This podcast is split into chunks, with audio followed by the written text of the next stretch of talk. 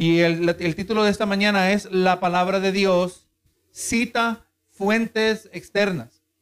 Hermano, voy a decir que el Evangelio no es una serie de proposiciones morales, proposiciones espirituales cuya función se limita simplemente a las cuatro paredes de la iglesia.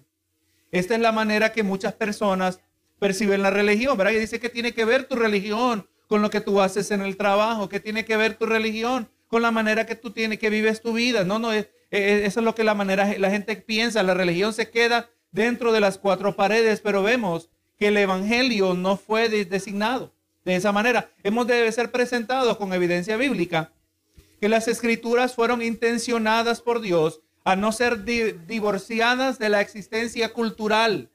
Gloria a Jesús, pero más bien su propósito fue de colocarlas dentro de un contexto histórico y cultural el Evangelio fue designado para ser vivido ante los ojos de los hombres. Amén. O sea, es más, el Evangelio demanda que se debe vivir y aplicar fuera de esas cuatro paredes. Aquí, simplemente, como nos dice Efesios 4, aleluya, que es preparando a los santos para la obra del ministerio, ¿verdad? Nosotros que somos hijos de Dios, somos enviados de parte de Dios. Mira las palabras de Jesús en Mateo 5:16. Así alumbre vuestra luz delante de los hombres para que vean vuestras buenas obras y glorifiquen a vuestro Padre que está en los cielos. Cuando el cristiano vive el cristianismo, cuando el cristiano vive la vida cristiana, cuando el cristiano vive una vida de obediencia sincera a Dios, cuando el cristiano a través de su obediencia busca agradar a Dios, la gente va a ver nuestras obras. Y lejos de maldecir a Dios, van a muchos van a glorificar al Señor, ¿verdad? Porque lo cierto, lo, lo opuesto es correcto. Cuando usted y yo somos hipócritas, la gente maldice el nombre de Cristo, ¿verdad que sí?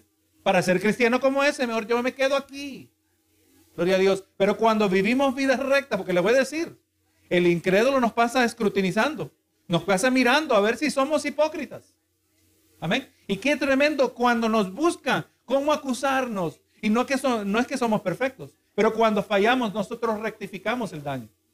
¿Verdad que sí? Cuando fallamos nosotros somos humildes y reconocemos que hemos er-, errado, hemos, hemos fallado, hemos herido quizás a alguien y reconocemos y pedimos perdón. Nadie puede sacarnos nada en cara. ¿verdad? Porque la fe cristiana, Dios ha diseñado, la ha diseñado no para que se quede aquí en estas cuatro paredes, sino gloria a Dios para ser vivido afuera. Nuestra, aquí dice el comentarista, dice, tal vez recuerda la ardua tarea de describir, eh, escribir informes de investigación durante sus años de escuela secundaria y universidad. Probablemente le pidió, le pidió que citara un cierto número de fuentes y proporcionara documentación sobre el origen de la información. En la escuela nos tocaba escribir un reporte, pero no solo podía escribir eh, y traer una serie de datos informativos. Yo tenía que mostrar de dónde yo saqué esa información, ¿verdad? Para dar autoridad a lo que se está escribiendo. Y así también los escritores de la Biblia citaron fuentes externas por una variedad de razones y estas citas conectan los relatos bíblicos con otros escritos históricos. Por lo tanto, vamos mirando, vamos a mirar hoy que Dios en su palabra, su palabra fue escrita, gloria a Dios, y fue presentada y fue preservada, aleluya, para ser entendida dentro de un contexto cultural no aparte de ella. No es eh, que la gente descubra lo que unos monjes estaban haciendo en una remota montaña, participando de rituales secretos, información secreta, inaccesible a la sociedad en general, pero más bien, más bien esta palabra es vivida en el centro y accesible a todos. Amén. No divorciada de la realidad, pero más bien la mera explicación de la, de la realidad. Y a nosotros identificar estos escritos con, con conexiones a las escrituras, puede ayudarnos a comprender mejor los métodos, los métodos de los autores y del mensaje provisto. Vamos a mirar que aunque pareciera no necesario, pero vamos a ver unos cuantos ejemplos de autores bajo la inspiración del Espíritu Santo. O sea, hermano, cuando usted lee, vamos a leer, usted lee la carta de Timoteo, la carta de Pablo a Timoteo, y usted la lee y usted dice, ¿quién está escribiendo esa carta? Pablo. Pero gloria a Dios, pero Pablo habla con autoridad como que es Dios mismo hablando. Entonces, ¿o quién escribió la carta? ¿Pablo? ¿O la escribió Dios? La, la respuesta es que ambos escribieron la carta. Amén. El autor es Dios en un sentido, pero aleluya, Dios usa el elemento humano, ¿verdad? Usa un instrumento humano. ¿Por qué? Porque Dios contextualiza su palabra en términos que nosotros lo podemos entender, como vamos a ver más adelante. Hermano, la mejor contextualización de la palabra, cómo la palabra se hizo accesible al ser humano, es a través de la persona de Jesucristo. Amén.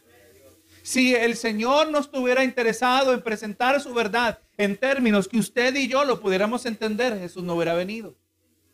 Jesús vino, amén, para que viéramos en él presente la humanidad y al mismo tiempo la divinidad en una singular persona.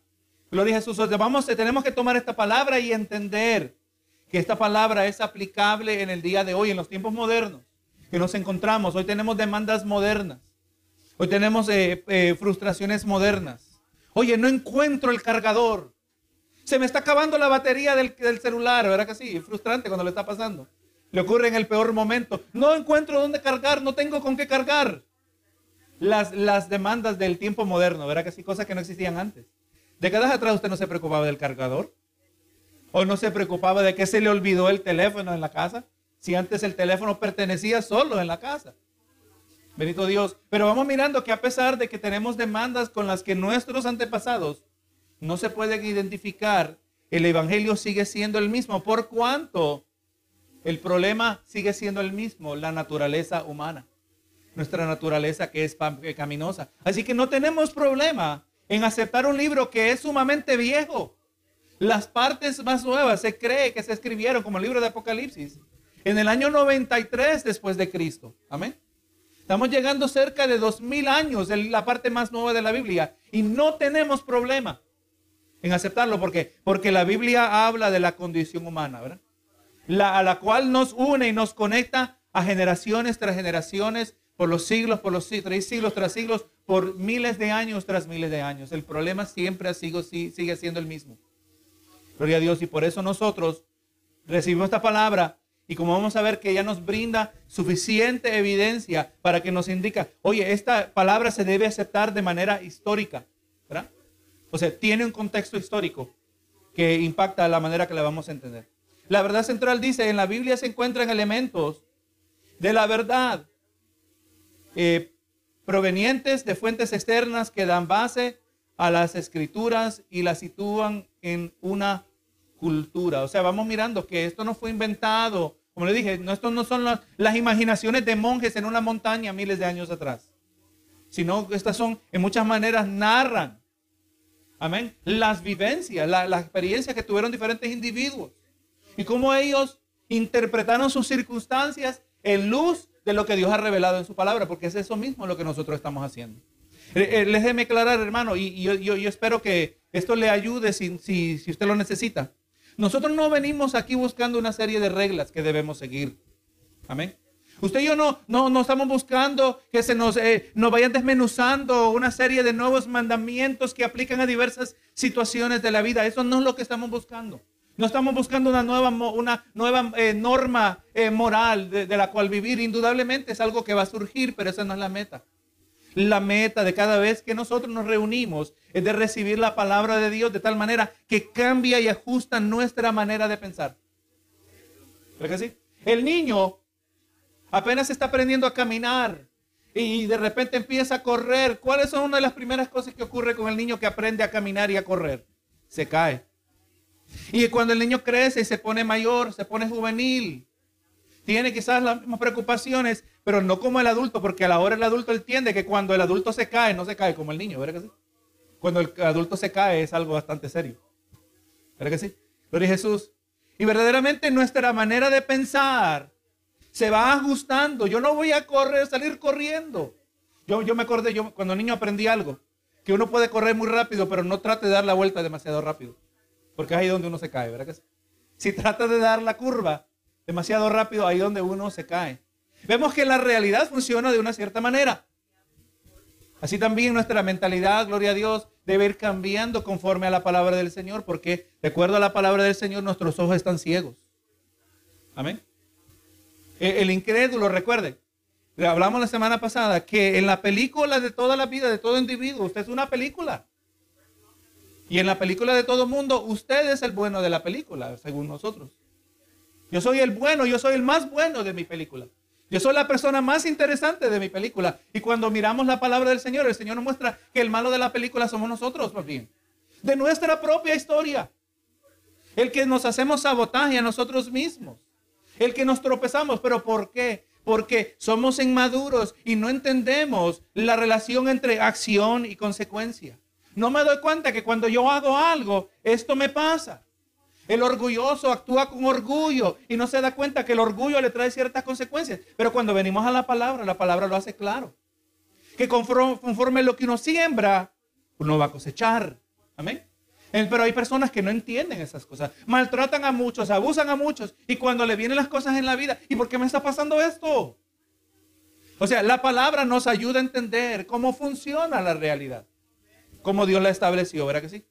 Y por lo tanto, cuando vamos entendiendo cómo funciona todo, nuestra manera de pensar va cambiando, nuestra manera de actuar va cambiando. O sea, estamos formando, ya lo he mencionado en tantas veces, ¿verdad? Una cosmo, una cosmo qué? Una cosmovisión. En otras palabras, la manera que nosotros miramos el mundo, ¿verdad? Gloria a Dios. Nuestra perspectiva del mundo. Eso es lo que estamos formando. Una, queremos establecer una manera de pensar donde nosotros entendemos que Dios gobierna absolutamente.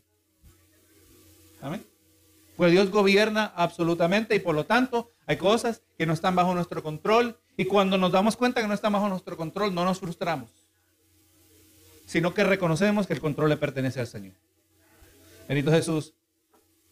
Eh, dice el versículo clave, conforme el tiempo nos permita, hoy vamos a estar mirando Hechos 17, 28, porque en Él vivimos y nos movemos y somos como algunos de, de vuestros propios poetas también ha dicho, porque el linaje suyo somos. Tenemos tres objetivos en esta mañana. Primero, que podamos reconocer que los autores bíblicos usaron fuentes extrabíblicas de los escritos. Y este es un término que o sea, quizás usted no lo usa con frecuencia. La, la, palabra extra bíblica, ¿verdad? Gloria a Dios que se refiere fuentes fuera de la Biblia. ¿Verdad que sí? Ahora, tiene una cierta lógica que Dios ha dejado evidencia fuera de la palabra de Dios para verificar de la palabra de Dios. Si alguien tiene cuestiones, amén. Pero queremos mostrar que la palabra es ciertamente verdadera. El Señor nos ha dicho, ¿verdad? Y aunque no está incluido en esta elección, pero hermano, solo tenemos que ver la naturaleza. Solo tenemos que ver el orden, eh, la belleza. Usted sabe que de acuerdo a los científicos tenemos la evolución y hay un mundo eh, supremamente eh, frío en términos que es simplemente la supervivencia de los más fuertes, the survival of the fittest. Solo los más fuertes sobreviven. Solo lo más importante, solo lo necesario es lo que se preserva. Y lo otro se descarta. Los débiles son descartados. Todo lo que no sirve es descartado. Pero la pregunta es, en el sentido de supervivencia, ¿qué, tiene, qué lugar tiene lo que es la belleza? ¿Será que en, el, en, el, en la jungla, en, en, el desierto, eh, perdón, en la jungla, en África, sobreviven los animales más bonitos? No, ¿verdad que no? Los que, los que pueden protegerse, ¿verdad? O sea, pero ¿de qué, qué, qué, propósito tiene dentro de un, una mentalidad evolucionaria? ¿Qué lugar tiene la belleza? ¿Qué lugar tiene la música? Cosas que disfrutamos. ¿Qué, qué, qué, qué lugar tiene que un horizonte puede ser bello e inspirador? Calma el alma, ¿verdad? Cuando lo podemos presenciar. Usted, el otro día yo me estaba poniendo a pensar, estaba mirando, salía, veníamos saliendo del supermercado y hermano, y pareciera como que Dios había pasado su, su, su brochita, pintando diversos colores en el cielo. Eh, una escena nunca había visto algo a tal grado. Es exactamente lo que los artistas imitan, pero lo estamos viendo en la vida real. ¿Qué lugar tiene eso? Aleluya, sino que señala hacia la grandeza de Dios. Hermano, Dios en su grandeza, lo he mencionado, hermano, no se sorprenda que en una remota montaña, en una región remota, se encuentra una flor exótica que solo ahí se puede encontrar bella y que nadie la ha visto. Y Dios la ha hecho. ¿Para qué? Para su gloria. Amén. Los cielos cuentan la gloria de Dios y la expansión denuncia, anuncia la obra de sus manos. Gloria a Jesús. También, hermano, vamos a mirar nuestro segundo objetivo. que podamos apreciar las fuentes extrabíblicas que pueden contribuir a la comprensión y al atractivo de las escrituras. Es importante que cuando hablamos de fuentes extrabíblicas, entendamos que estas no son, no son inspiradas. Amén. Nosotros tenemos la palabra inspirada. Hay fuentes fuera de la Biblia que nos pueden ayudar, pero ellas no son inspiradas. Nos pueden ayudar a, verificar cosas, a entender algunas cosas en la Biblia, pero ellas no son parte del Evangelio.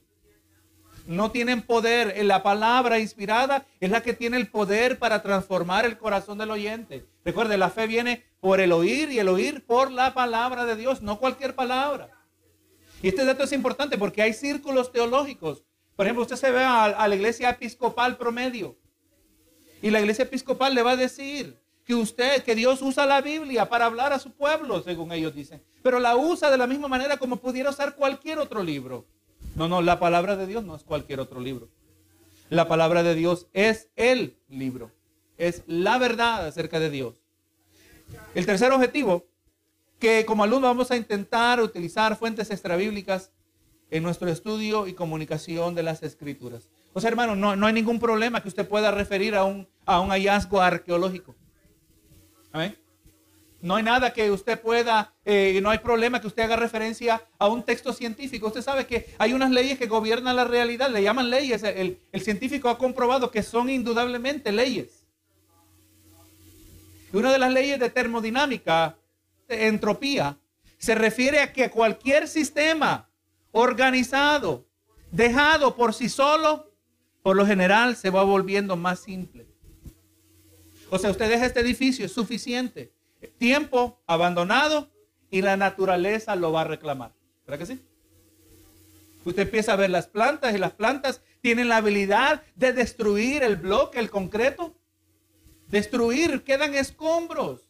Si usted tiene, quiere ver evidencia de esto, mire lo que ha pasado en la ciudad de Detroit. Las, las plantas donde fabrican, fabricaban automóviles, dejadas, abandonadas, de una industria que se fue al piso, y se hicieron rajaduras, el agua se introduce en las rajaduras y se congelaba y expandía la rajadura y ahora la rajadura es más grande y ahora se introducían raíces, semillas, raíces, plantas que hacen las rajaduras más grandes y empiezan a haber escombros hasta que eventualmente no hay evidencia de que fue algo hecho por una mente inteligente. Nadie mira, ¿verdad? Un lugar lleno de plantas y dice, mira, eso lo hizo alguien. O sea, lo, lo sofisticado se vuelve simple. Gloria a Dios. Pero cuando vemos algo sofisticado, dice, eso lo hizo alguien. Así que cuando nosotros miramos la creación, que no es simple, vamos mirando que eso lo hizo alguien, ¿verdad? Lo hizo Dios. O sea, vamos mirando estas cosas que nos comprueban que nosotros podemos tranquilamente creer en la palabra del Señor. Así que hermano, eh, los escritores y oradores bíblicos al transmitir la palabra de Dios bajo la inspiración del Espíritu Santo, ocasionalmente usaron fuentes externas a las escrituras para ser más pertinentes a su audiencia y comunicar la verdad, y a veces lo hacían, para respaldar sus relatos históricos al señalar otros registros. Otras veces citaron poesías o dichos reconocibles para crear un punto de conexión. Cuando nosotros presentamos el Evangelio, y lo vamos a ver cuando lleguemos aquí a Hechos, cuando vamos a presentar el Evangelio, nosotros estamos que estableciendo puentes. Amén. Cuando hablamos con las personas, estamos buscando un punto de conexión, un puente, por medio del cual vamos a presentar el Evangelio. Por ejemplo, un puente fácil sería, si usted quiere irse directo, ¿qué es lo que va a ocurrir con usted cuando muera? Tenemos algo en común, todos morimos. Tenemos otra cosa en común, todos tenemos ideas acerca de lo que va a pasar cuando morimos, ¿verdad? Algunos creen que nada pasa.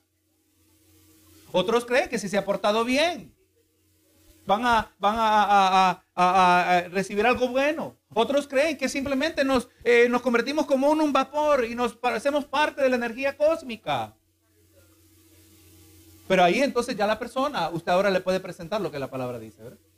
Estamos buscando, pidiéndole al Señor sabiduría de cómo establecer puntos para hacer una conexión. Eh, los, los, que proclamaban el, Evangelio aquí en, el Nuevo Testamento y el Antiguo no estaban diluyendo ni comprometiendo el mensaje de Dios ni conformándolo a la cultura. Nuestro trabajo no es de moldearlo al ser humano. Lo que está ocurriendo en el día de hoy. Muchas iglesias están distorsionando el evangelio en luz de la aceptación, de la agenda, de la comunidad del alfabeto, eh, gloria a Dios, de la agenda del eh, eh, antirracismo. Están reevaluando, reinterpretando la palabra del Señor, removiendo, removiéndola de su contexto histórico. Nosotros no podemos venir ahora y de repente traer una nueva interpretación. Cuando hemos tenido siglos y siglos de historia, siglos y siglos de cristianos que han creído la, la palabra de una manera, no podemos venir y echarlo todo eso al piso como que eso no sirvió para nada. Como que Dios no se reveló a sí mismo en todo este tiempo en el pasado. Así que hermano, el estudiar cómo usaron estas fuentes extrabíblicas puede informar la manera que debemos, que usamos nuestras herramientas similares para entablar un diálogo con el mundo y proclamar el Evangelio. Vámonos hermanos aquí a Josué. Josué capítulo 10, vamos a estar mirando en los versos 6 al 14. Nosotros vamos a creer lo que la palabra dice.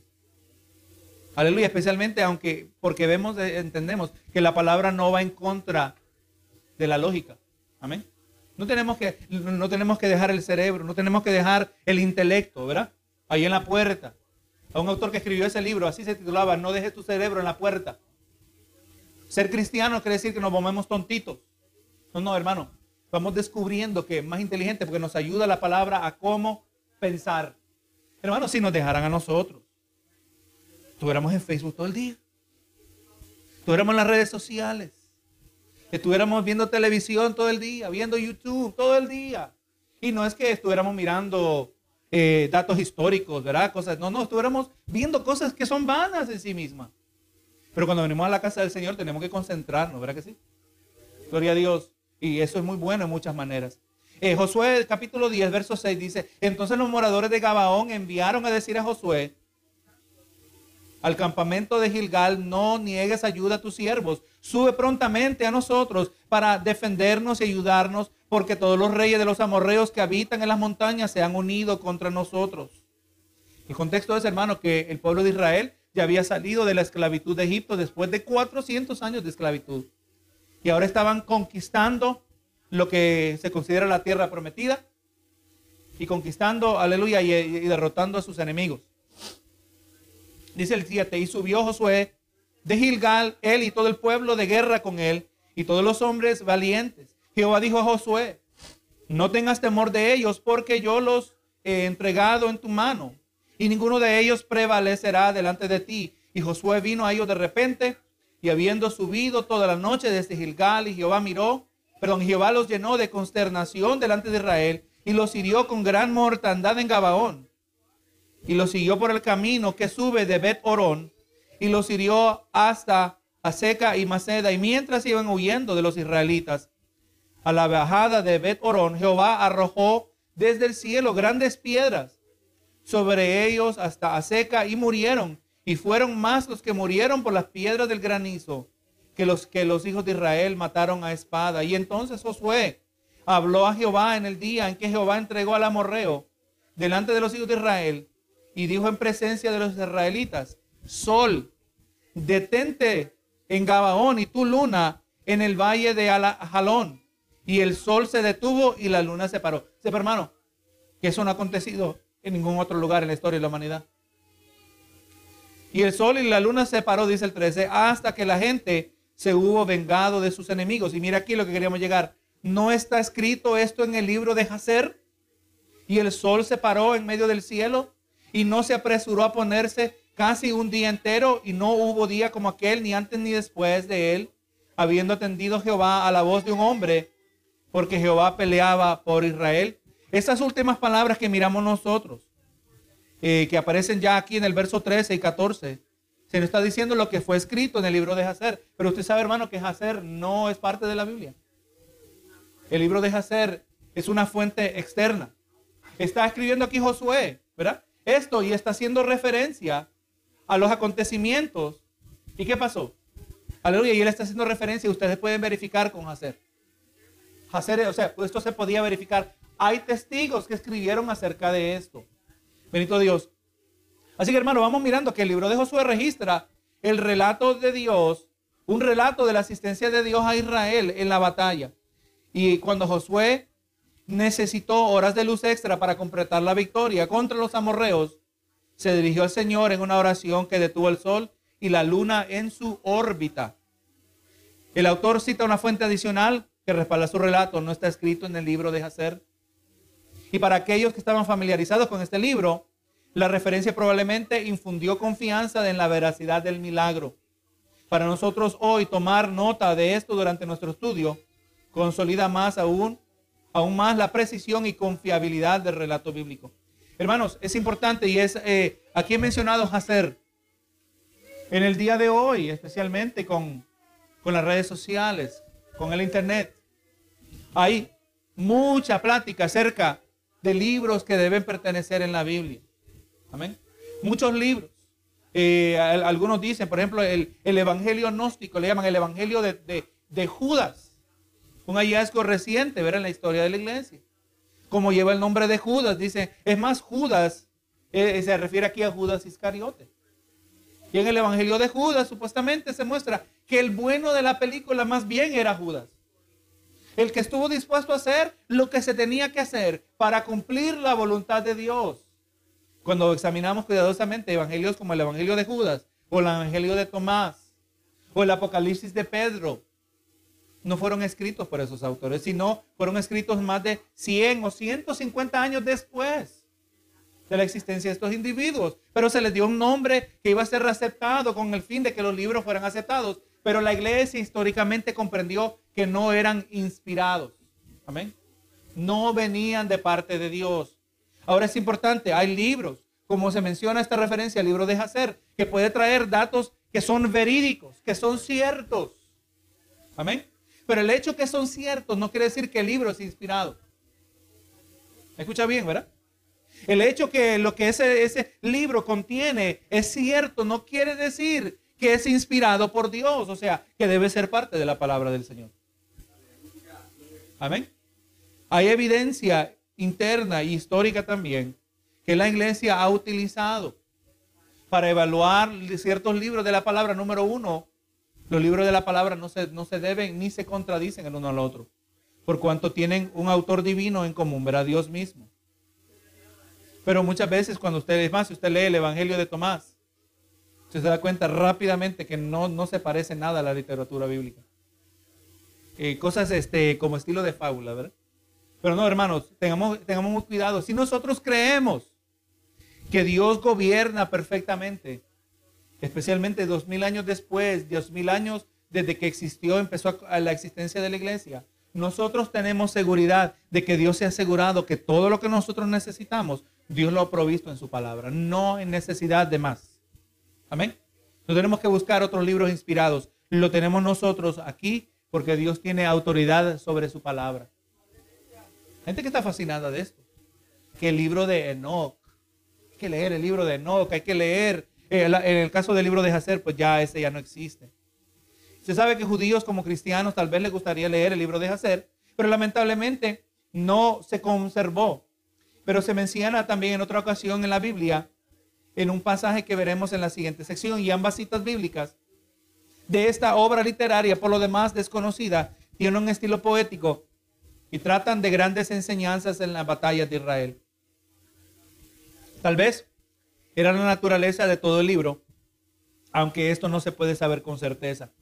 Así que hermanos, citar una referencia externa no es inusual en las escrituras se hace referencia a fuentes extrabíblicas tanto en el Nuevo Testamento como en el Antiguo Testamento. O sea, en nuestra mentalidad, ¿por qué va a hacer referencia un autor a una fuente que no es bíblica? Obviamente vemos el ejemplo, eh, ya vimos evidencia de ello, ¿verdad? Gloria a Jesús. Por ejemplo, el autor de Esther cita el libro de las crónicas de los reyes de Media y de Persia, como dice en Esther 10.2. Lucas reconoce explícitamente su investigación para escribir su evangelio, lo que probablemente incluyó entrevistas y el uso de relatos escritos anteriormente, como el evangelio de Marcos.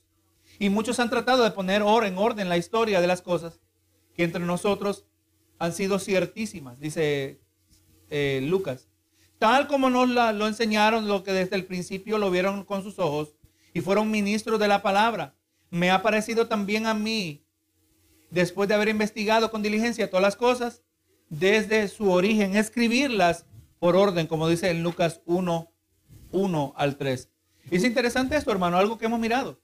Eh, eh, el libro de Lucas, Lucas no simplemente escribió lo que recibió por inspiración. Vemos que el libro de Lucas es una investigación. Dios se puede mover a través de una investigación. Amén. O sea, vamos mirando que Lucas en este caso no escribió su evangelio como los otros, como los otros apóstoles, sino, gloria a Jesús, que él investigó y él fue a fuentes verídicas. Él habló con testigos. Amén. Verificando y organizando, ¿verdad? Los datos. Así que vamos mirando, hermanos, que la, la palabra del Señor no está para ser aceptada a ciegas. Amén. Es el asunto la palabra del Señor. Hay gente que piensa que si como la palabra se recibe por fe, la fe se va más allá de la lógica. La fe ignora completamente la lógica cuando eso no podría ser lo, menos cierto. No, eso no podría ser menos cierto. Tenemos que usar la lógica. Amén, gloria a Dios. Tenemos que razonar. Estaba escuchando a una persona el otro día que estaba hablando, hermano, eh, estilo enigma. Él decía, la palabra de Dios habla, dice. Y a veces habla a través de enseñanzas. A veces habla a través de consejos, dice. A veces los consejos se convierten en enseñanzas. Y las enseñanzas en consejos. Y así seguía, hermano. Y dice, ¿qué está hablando este hombre? La palabra, sepa hermano, la palabra no nos da consejos. La palabra nos da mandamientos. Es que sí, muy diferente. Pero se creó una serie de categorías y acababa de decir que este conocimiento es secreto. No, no, hermano. Este conocimiento es abierto, es accesible a todo aquel que con un corazón sincero quiere buscar la verdad. El que busca la verdad la va a encontrar. Quizás no le guste al comienzo, especialmente cuando miramos el escenario que la palabra pinta acerca del corazón humano. Verá cuán pecaminosos somos nosotros. Pero el que busca la verdad la va a encontrar. Pero me gustaría que nos fuéramos aquí al libro de los Hechos. Hechos 16, perdón, Hechos 17, versos 16 al 27.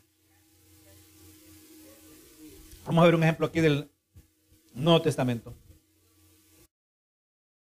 Dice, mientras Pablo, Hechos 17, 17 16. Mientras Pablo, es déjeme darle aquí un poquito del contexto. La escena aquí nos presenta a Pablo en Atenas. Pero Pablo acababa de huir de Tesalónica. Si usted recuerda el relato de Tesalónica, la gente de Tesalónica hubieron creyentes que recibieron el Evangelio, pero hubo mucha oposición. Y Pablo tuvo que huir por su, por su vida, ¿verdad? Con el fin de seguir ministrando y terminó en Atenas. Y ahora dice, mientras Pablo los esperaba en Atenas, su espíritu se enardecía viendo la ciudad entregada a la idolatría. ¿verdad? En él había un celo santo. Y así que discutía en la sinagoga con, los judíos y piadosos y en la plaza cada día con los que concurrían. O sea, vamos que el, modelo de Pablo siempre, cuando él iba a una ciudad, él se iba a la sinagoga a presentar el Evangelio. Dice el 18, y algunos filósofos de los eh, epicúreos y de los estoicos disputaban con él y unos decían, ¿qué querrá decir este palabrero? Y otros parece que es, un, es predicador de nuevos dioses, porque les predicaba el Evangelio de Jesús y de la resurrección. está hablando aquí de una comunidad griega. Los griegos tenían diversas filosofías, ¿verdad? Y es a eso que se refiere aquí. 19. Y tomándole le trajeron al aerópago diciendo, podremos saber qué es esta nueva enseñanza de que hablas, pues traes a nuestros oídos cosas extrañas. Queremos pues saber ¿Qué quiere decir esto? Porque todos los atenienses y los extranjeros residentes allí en ninguna otra cosa se interesaban, sino en decir o en oír algo nuevo. Y entonces Pablo puesto en pie, en pie en medio del aerópago, y aquí donde queríamos llegar, varones atenienses, en todo observo que sois muy religiosos, porque pasando y mirando vuestros santuarios, hallé también un altar en el cual estaba, la, estaba en, el cual estaba inscripción al Dios no conocido, al que vosotros adoráis, pues sin conocerle es a quien yo os anuncio. Ahí donde Pablo hace un puente. Amén. Y donde establece un puente. Ellos, los, los griegos eran tan idólatras que adoraban todo lo que era posible, pero por si acaso se nos quedó uno. Por si las moscas hay un Dios que no hemos adorado, vamos a poner uno al Dios no conocido, ¿verdad? Y Pablo miró eso. Vemos interesante esto, hermano. Que Pablo no le, Dios no le dijo, Pablo ve a ver los dioses de ellos. Dios no le dijo, por lo menos el relato no nos muestra, que Pablo, eh, Dios lo llevó y le dijo, tú le vas a decir esto. No, no, él observó. Amén. Se vamos mirando cómo trabaja Dios y cómo trabaja el hombre en conjunto con Dios. Amén. Nosotros, él observó y él está diciendo, ¿verdad? Hallé un altar al Dios no conocido y ese es el que le voy a anunciar. ¿Quién lo iba a cuestionar a él? Le está hablando de uno que nunca habían escuchado, ya se estableció. Le voy a hablar del Dios no conocido. Hay nadie. No, no, no, él no es. No, no, inmediatamente captó su atención, ¿verdad? Es de nosotros le pedimos al Señor sabiduría de cómo establecer puentes para conectar con las personas. Dice el 24, y ahora el Dios no conocido es el Dios que hizo el mundo y todas las cosas que en él hay, siendo Señor del cielo y la tierra, y que no habita en templos hechos por manos humanas. Y dice, y ni es honrado por manos de hombres, como si necesitase de algo, pues Él es quien da a todos vida y aliento a todas las cosas. Sepa, hermano, que en la tradición de los romanos, en la tradición de los griegos, ellos tenían dioses altamente especializados. Eran tantos los numerosos los dioses que tenían el dios del Mo. Amén. Ellos tenían el dios del Mo. Pero aquí está diciendo, no, no, el dios que el dios no conocido. Él no es uno que se especializa solo en una cosa, cuyo enfoque solo es uno. No, no, él, él es el Señor del cielo y la tierra, el que da vida a todos y da aliento a todas las cosas. Este es el que va arriba de todo, ¿verdad? Y de una sangre, dice el 26.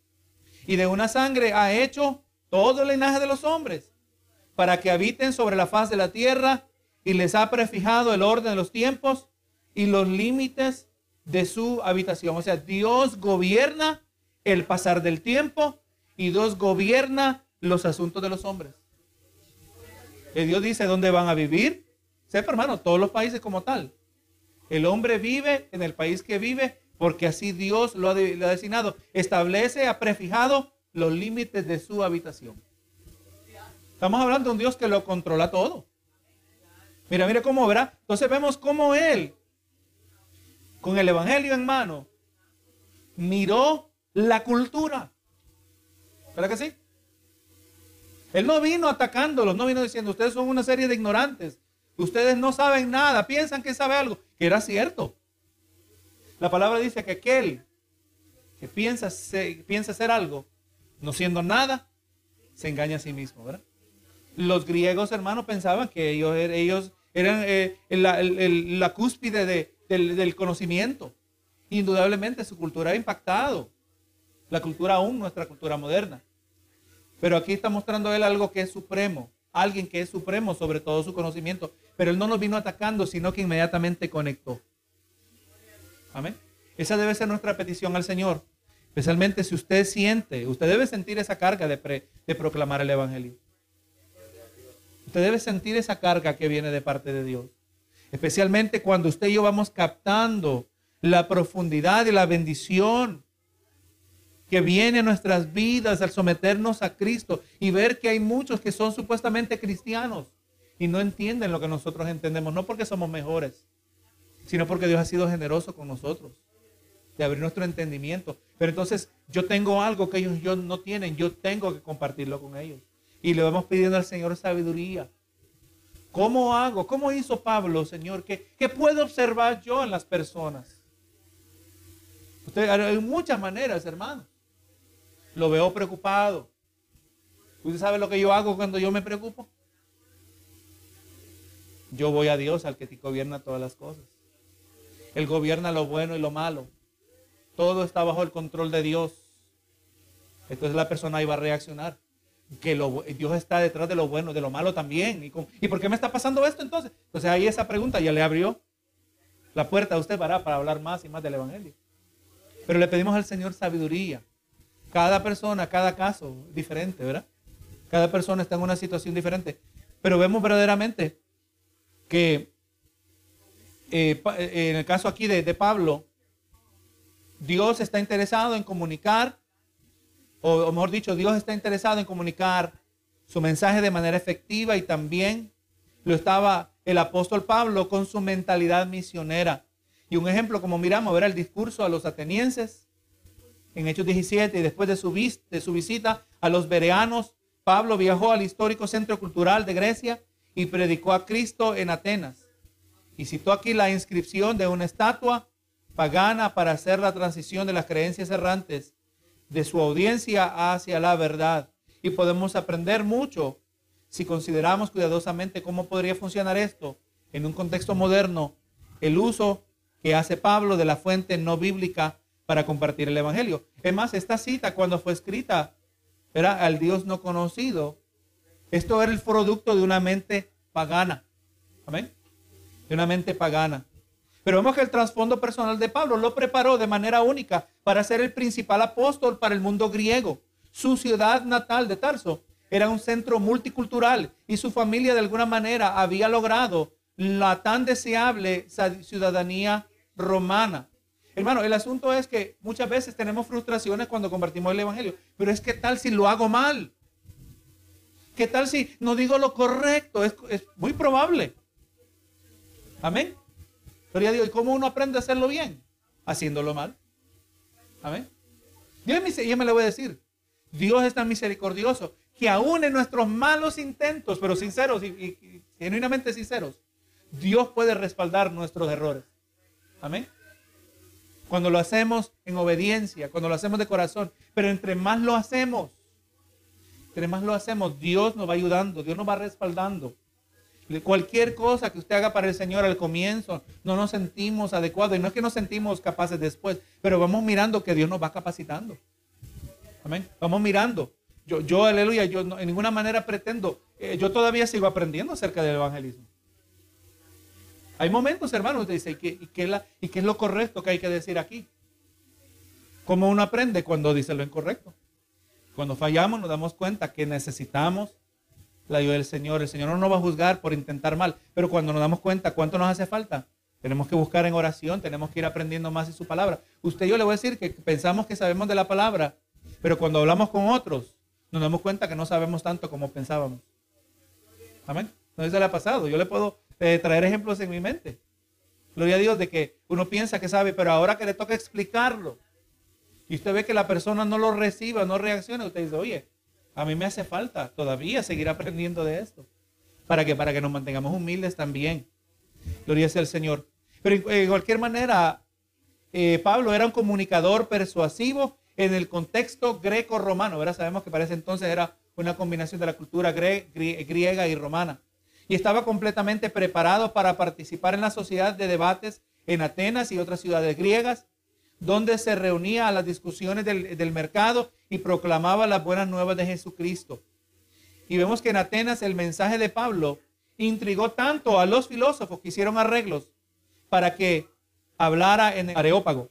Y esta palabra que significa colina de Ares se usa tanto para una colina prominente como para el consejo que celebra allí sus reuniones. Y en sus palabras de apertura, Pablo inmediatamente conectó el Evangelio con la herencia religiosa de la ciudad hablando del Dios no conocido y que adoraban con observancia y que él era el mismo Dios que Él les podría dar a conocer. Está diciendo Pablo, el Dios no conocido, ahora yo les voy a dar a conocer.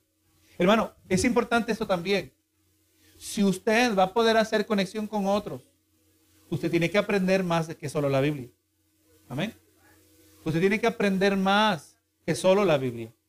Y obviamente dependiendo de la persona, si vamos a tener algún punto de conexión, tenemos que aprender de diferentes cosas. Tenemos que expandir nuestro conocimiento.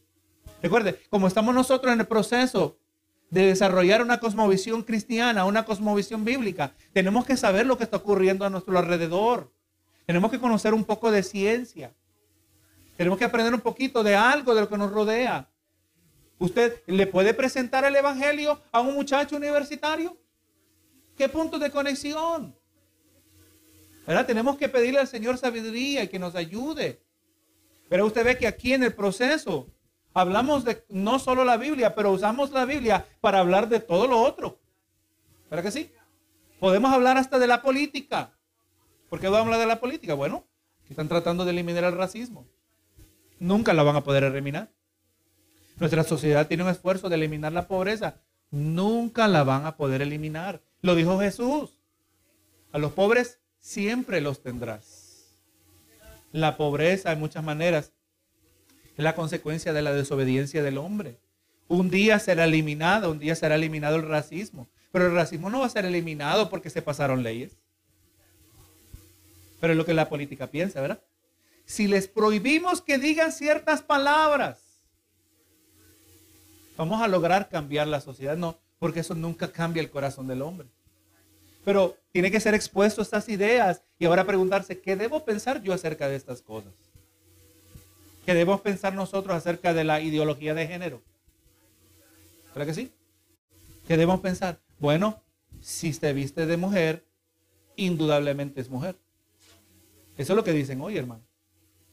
Esa es tu realidad y a mí no me toca criticarla. Estamos viendo, ¿verdad? Hay, hay unos choques culturales que estamos mirando en el día de hoy y chocan contra la palabra del Señor. Usted sabe que hay personas que están convencidas, dijo el hombre, estoy, un hombre vestido de mujer, ¿cómo anticipo cuando al fin hagan injertos de vientre? Porque yo voy a tener un bebé. Estaba diciéndole uno que salió en una, una polémica que se ha hecho bien eh, viral. Y le estaba diciendo a su papá, mira papá, dice, un día yo voy a tener hijos. Y yo soy que voy a dar a luz, dice el hombre. Está convencido, no, no están bromeando, hermanos, están convencidos que a través de químicos o cirugías pueden ser algo que no es. Hermano, si usted se informa, usted ve que lo que significa ser hombre y mujer está codificado hasta el nivel más microscópico, hermano, de nuestra realidad física.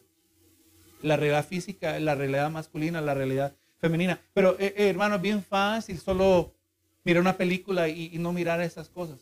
Pero esas cosas nos están impactando en el día de hoy, hermanos. Están infiltrando. Gloria a Dios, tenemos que saber. Es importante, no hay problema que usted identifique algo. Yo no sé acerca de esto. Puede preguntar, pero infórmese de alguna manera. Amén. Para poder hacer conexión, para que seamos efectivos en la proclamación del Evangelio, ¿verdad? Vamos a, el Evangelio no se divorcia de la cultura sino que el Evangelio se practica en el contexto de la cultura en que vivimos nosotros. Benito Jesús. Y damos gracias al Señor por eso.